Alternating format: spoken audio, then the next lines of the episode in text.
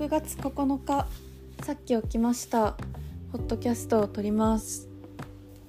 本日も昨日一昨日に引き続きあのベッドからお送りしてるんですがあのもうちゃんとね撮りながら朝の朝のっていうか起床起床準備じゃない起床起床の準備じゃなくてその日の一日を始める動きを待って言葉が下手すぎる。しようと思います。ということで。はい。でも今日ね午後なんだよね。なんかっていうのもねなんか木曜日までに木曜日にちょっと面倒くさめの発表があるからそれのね準備をするやる気が昨日の夜パッて出てきていやもうやる気がある時にやらなもう永遠に終わらんって思ったんよ。でそれであのやりだしてから4時半ぐらいまで頑張ってその時にチラッて予定表をもう一回確認しようと思って確認したら今週じゃなくて来週の発表だったの。ホラーでしょ？もうなんかさえ？って思って。私発表え？あさってじゃないの？って思って。10日後？え？みたいな。バカすぎるなと思って。でそれでなんかもうさそのために今日夕方ってか先週末ぐらいからずっとその発表のためにさなんかあ発表があるって念頭にこうある状態でさちょっとストレス溜めちゃったりしててさ。でなんか通にあのー、もう今週発表あるからみたいな。もう火水はもう予定絶対入れられないみたいなさ。もうやんないと無理だわみたいな。そんなそんなにねパパって終わらる終わる内容の発表じゃなかったから火水は予定入れられないって思ってたのにでしかも昨日もさちょっと早めに家に帰ってさ、まあ、そんな大した用事じゃなかったけど用事も早めに済ませて早めに家に帰って早めにお風呂入って早めにご飯食べてみたいなさ意識があったのにさ。それが来週だったって聞いてまあ別にさもう準備してるから来週楽できるからいいんだけどさなんかもう何やったんこのストレスって思って布団の上をのた打ち回ってたら5時ぐらいだったの。布団の上はもうなんか「ああなんでだよ」みたいな。そこまではなんでだよとは言わないけど自分が若すぎて不甲斐なくても「ああもう最悪」とか言ってたら一人で言ってたら5時でした。日が日が昇っててまずいなと思ってあのー、寝ました。でもなんかその布団の上にのたうち回ってたらなんかなんか息上がっちゃって興奮して寝れなくなっちゃって。だから5時半ぐらいまで目開いてた気がする。本当にのたうち回ってる。一人。久々に一人で家でのたうち回ってる。そういうあの感情的な日常を過ごしてる気がする。最近。そう。でだからもう今日はねなんかやる気なくなっちゃって。でもう寝て起きたら午後だし。今日はねもうなんかうん。もう今日は楽しい日にしようって。会いたい人に会いたい友達に会いたいと思って。さっき友達を遊びに遊びに行ってご飯食べようって誘いました。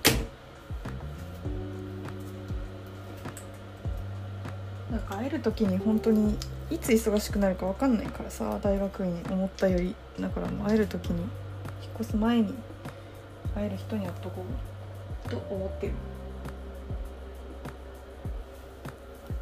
っていう話で5分経っちゃった。なんかさ SF 映画本当に見てるのいっぱいあるからさめっちゃ今日も話すんだけどさもう何でも SF にしようと思えばさ時が戻るだけで SF じゃん。って思ったらもう範囲広くてさゾンビ映画も SF って言えるしさ一種。なんかもうね手札あり放題よ今回。しかも SF ってさ紹介するのに難しい映画とかってないからさなんかエドワード・ヤンとかさなんだろう。アラン・レネとかさソクーロフとかまで行くとさ紹介するのもう疲れちゃうからしないしないのね。あのまあそういう系は社会派とかさそういう感じのね。だからまあ SF は紹介しやすくてありがたいかも。いいネタを見つけた。でそう私最近まてか昨日もさ後楽園行ってきたの。でまあ今日も行くかもしれないけど昨日も後楽園行ってきてもう後楽園バカみたいになってる。本当に連チャリで移動するのが好きすぎて。でも引っ越すからそれがだるい。何の話しようと思ったんだけ？どとりあえずなんか私今日起きた時にもうなんか課題が来週だったっていう勘違いをしてたっていうバカだったっていう話をどうしてもしたくて今朝回してだからもうだいぶ満足してるのね今。でもあと5分ぐらい何か話したいのね。っていう話。でも今日3日連続投稿してるからさそんな毎日面白いことが起きてるわけじゃないからさ。もうそんな話すことはないんですが。まあ近況報告近況報告って昨日も投稿したしなと思って。だから後楽園に行ってる話もしたしさカップスープ食べまくってる話もしたりする。もう最近の私の生活後楽園カップスープだから本当に。そして課題みたいな。もう。マジでなんかさ後楽園カップスープ課題の人間だからさ映画見てる時と音楽聴いてる時と人と会ってる時ぐらいしかリフレッシュがない。いやでもめっちゃ趣味多いからさ。なんかその趣味の時間と友達になってる時間ぐらいしか個人的にリフレッシュがないかも。でも趣味なんてねめちゃめちゃ多いから私は。いくらでも時間潰せるんだけど。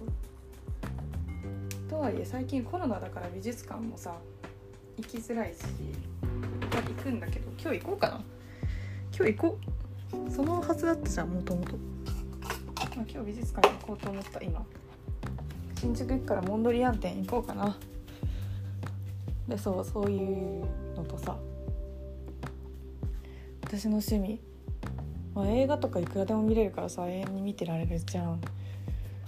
あとは、まあ、漫画もさいくらでも読んでられるじゃん。あ本の話しよう。なんかさ私の周りの友達みんなねちゃんとねちゃんとって言うとさ嫌みったらしいけど読書家の友達が多くてなんか好きな作家は？って聞いて答えられる感じの人が多いのね。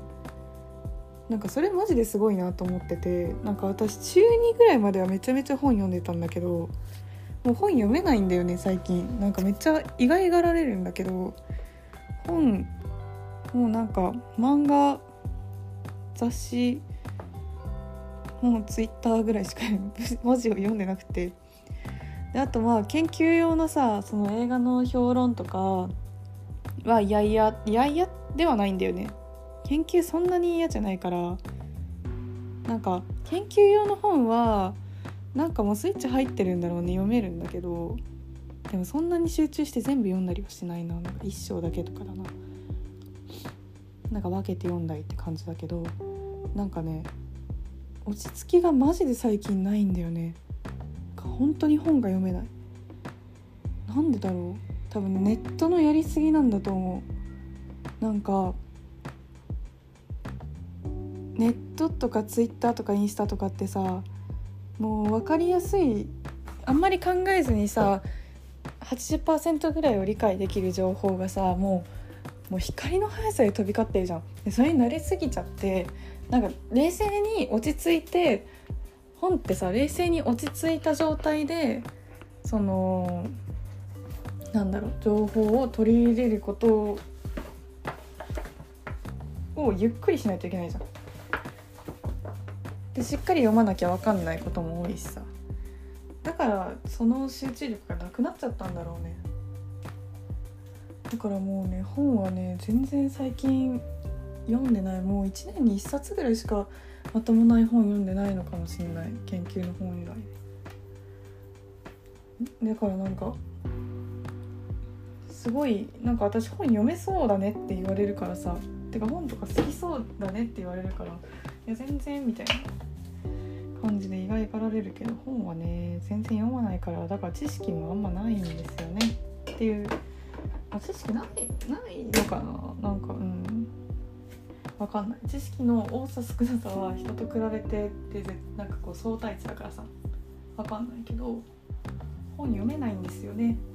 だからなんか一回その友達にさおすすめの本をインスタとかで募集してさ何冊か買ってみたけどさなんか途中で集中力プツって消えて映画見たりするんだよね。もううん。文章書くのはめっちゃ好きなんだけどね。なんでだろうね。でもさ文章ってさ私の持論だけど読まないと書くのうまくなんない？だから私の文章は全然あの 全然かっこいい文章じゃないって思っちゃう。まあ分かってるんだよ。読まないといけないっていうのなんか私のさ本当に持論だけど本読んでる方が国語の成績その時期的な問題でね人とかじゃなくて最近めっちゃ本読んでるわとかの方が国語の成績良かった。いい文章も書いてたんだと思うなんか受験期ってさ国語の文章さ問題とかでさ読まされるじゃん。しかもそれもさ鷲田清和だったりとかさなんか、まあ、それこそあれだよね。なんだっけ？誰だっけあの人？本当に名前が最近出てこないの待ってるよね。あのー、ちょっと名前忘れたわ。でもその柳田国男だったりとかさそのなんかねそういう思想家とかのさ思想家とか人類学系民族学系の話とかがさ受験期多いじゃん。だからそういうなんていうの？そういうあのー、話を嫌でも読まされるからさ。だからまあやっていけたってわけじゃないけどさなんかちょっと癖がついてまあやってたんだろうけど今思えばさあれマジで普通だった気がしてきて。なんか今じゃできないって思った受験用の国語を読めないわ。なんか飲酒も国語なかったしね。小論文だったからさ自分が書きたい文章を書いてたらよかったのね。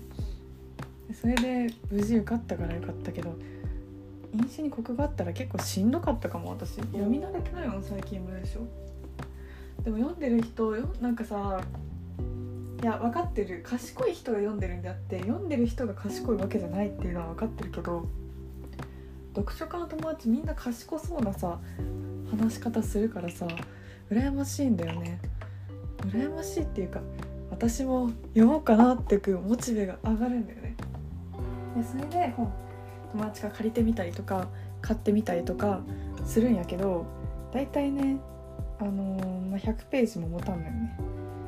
でも昔は本当に1日5冊ぐらい文庫本読んだりとかさなんかもう続きが気になりすぎてみたいなシリーズ10冊分10冊のシリーズの本とかも続きが気になりすぎてもう寝食を忘れて読んで田舎出身だからさもう親に「お願い車出して本屋さん行きたい」って言って本屋さんに行ってその新作新作っていうかその次の続編を買ってみたいな。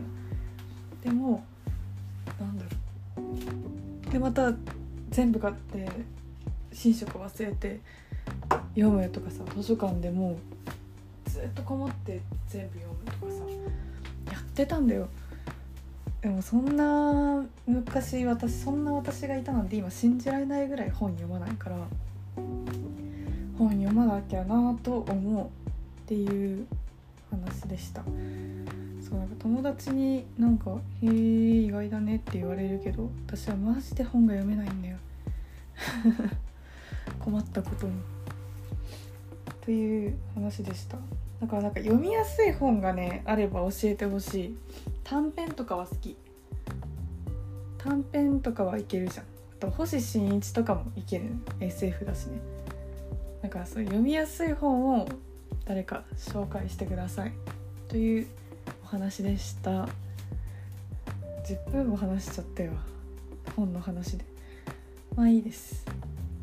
であとの5分ぐらいで映画の紹介をしたいと思います。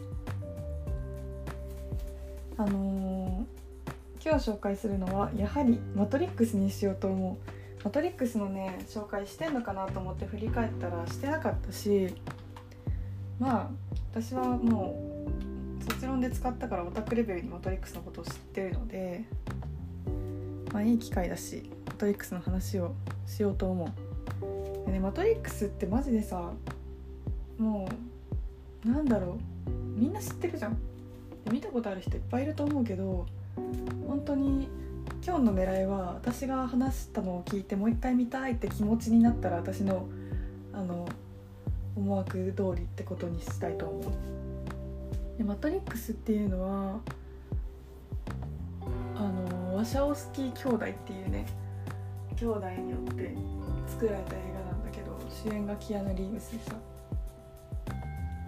あれはねあでもめっちゃ難しい話になるけどシミュラークルっていう概念をね採用してんの。でそのシミ めっちゃ早口になりそう怖い。オタクみたいになっちゃう。オタクなんだけど。なんかシミュラークルっていうのはボードリアルっていう思想家がねあの提唱した概念でなんか英語で言うと英語で説明するとさなんかなんだろう。Counterfeit without true sauce っていうんだけどなんかねあのー本物のソース根源がない模倣品っていう意味なのね。でなんかさ例えばさ完全にこれは何かの模倣なんだけど完全なその本来の事実に基づくソースがないものをシミュラークルっていうんだけどそれがこうカウンターフェイト without real source っていうんだけどそういうねあのーなんでしょう。そういうあの例えばさ仮想現実とかそのあのなんだろうマトリックス的には仮想現実とかってさその現実世界の実際のソースはないけど模倣品じゃんあれって。模倣品っていうとさ日本語が難しいんだよね。でもなんか嘘じゃんあれって。っていう話。なんかボードリアルが提唱したのはディズニーランドなの。ディズニーランドって嘘の世界じゃん。だけどで本当のソースもさ嘘じゃん。嘘ってかリアルにはないじゃん。でも人々はそれをあのちゃんと虚構としてさ楽しむっていうよりはその世界がいやあたかも本当にさ存在するかのように楽しむじゃんそれって今後のメディアとか仮想現実の発達とかによっても言えるよねっていうのを80年代の時点で提唱したっていうのがボードリアルのマジで半端ないとこなのね。でそのボードリアルのそのシミュラークル論にこの現在その仮想現実とかさ AI による世界観の提唱とかがさ人体拡張とかでさそのボードリアルの思想に現代が追いついていっているっていうのが本当に気味が悪くて面白いのね。っていう話を私はあの卒論で書いたんですけどあのそのシミュラークル論っていうのをねめちゃめちゃ意識して作ってある映画だからあのなんていうの？ボードリアルの著作をそのワシャオスキー兄弟があのなんだろう。シミュラークルとシミュレーションっていうねあの本があるよ有名なボードリーアルの一番有名な本。それを出演者全員に配ってこれ予習しといてみたいな感じで読ませたっていう逸話があるぐらいあの監督はそれを意識して作ってんのね。でなんだろう。でもねよく読ませたと思うよ。ボードリアルのシミュラークルとシミュレーションって本ね死ぬほど難しいから。さっき私がさ本読めないって言ったじゃん。私普段本読まない人間がさボードリアルの思想の本に触れてさマジで泣きそうになりながら卒論書いた。こんなん無理って思って卒論書いた。っていうぐらいむずいんですけどそういうシミュラークルー論をね採用してるのがボードリアルです。でそのマトリックスっていうのはまあ見たことない人のためにネタバレにならないあらすじを説明するとこう普通のね一般的な社会でね生きてる男の人がいてキアヌ・リーブスがね。でまあハッキングとかができるタイプの、まあ、ハッカーでありまあなんか普通の仕事してる人でもあるみたいなさ。いや違う。単なるハッカーだったわ。ハッカーをなりわいとしてるまあ犯罪だよね。なんか犯罪をなりわいとしてるこう寡黙な男の人がねキアヌ・リーブスがいてでなんだっけキアヌ・リーブスがいて普通にねでもハッカーとして生活してたんだけど突然ねトリニティっていう女の人が現れて「この世界は嘘です」みたいな「あなたは救世主です」って言われるの。マジ？ってなってその二択をあの出されん提示されるの。でこっちの飴を食べたらあなたはトリトリンティのね私の記憶をなくしてもうこのままもう寝る前でねこのハッカーとして生きる人生が続きます。こっちの飴を食べたらあなたは本当の世界にあの気づくことができてこの世界が嘘だったと知ることができます。あなたは救世主です。さあどっちを選びますか？みたいな。なんか冒険と安定どっち選ぶ？みたいなことを言われて冒険だって言ってあのリアルな世界を知ったらもうあの人工知能によってねあの核戦争に人間が負けて人間がその機械の電力を供給するためだけのね人形みたいなさもう家畜みたいになってたのね。でその人工知能に勝たないといけないんですみたいなことをトリニティが現実世界で言い出すであマジ？みたいになってそのあのキアナ・リーブスがね頑張って 頑張頑張るっていう あの救世主として頑張るっていう話なの。でも面白いのがさいやでもネタバレになんの？なんないと思うでももうなんかこれは別にネタバレじゃないと思うなんか占い師みたいな預言者みたいな人が出てくるの。で預言者にあんたが占い師ってあの確実にそうだ。ん？そのキアヌ・リーブスにトリニティがあんたが預言者って預言者じゃない。あんたが救い主みたいなさメシアだってことをさ預言者に正式に言ってもらおうみたいな。言い出して預言者のとこ行くんだけど預言者が「あんた違うよ」って言う。でそれでこうさ自分のことをさ信じられなくなるのねキアヌ・リーブス。え？じゃあなんで俺目覚めたん？みたいな。なんで俺現実の世界知らされた？みたいな感じのさあの自分の中で迷いがね生まれ出すんだけどそれもねまたね面白いよね。トントン拍子でいかないジャンプじゃないのもいいよね。もうジャンプみたいなのも好きだけどトントン拍子じゃないのも私は結構高ポイントだね。っていうまあシミュラークルの話だね。でも私ができる話はやっぱりシミュラークルっていうね理論を本当にあのワシャオスキー兄弟大好きみたいでその映画の中でもね小道具としてそのシミュラークルとシミュレーションが出てきちゃうぐらいあの人たちは大好きみたい。でワシャオスキー兄弟はね今姉妹になってんの。なんか双子？なんだっけワシャオスキーって。双子か普通に兄弟か忘れたけど男の人として生まれたけど今性転換2人ともしてて姉妹になっちゃった。だからなんかどう読めばいいのか分かんなくて。なんか卒論でさ「ワシャオスキーブラザーズ」って書くか「ワシャオスキーシスターズ」って書くかすっごいあの悩んだ私は。っていうあの小話がある。で結局悩んでそのワシャオスキーブラザーズかっこ今はシスターズみたいな。違う。ワシャオスキーシスターズかっこ当時はブラザーズだったみたいなのを一回入れたね。そういうっていう懐かしいなっていうのがありますね。でうんあと何が推しポイントかな。でも普通にねあのマトリックスって待って超長いじゃん今日。25分も話してる。待ってマトリックス後編明日話すわ。今日一旦切るね。ちょっとマトリックスもっとねゆっくり話したいから明日に回します。ということで急ですが今日は終わります。じゃあねバイバイ。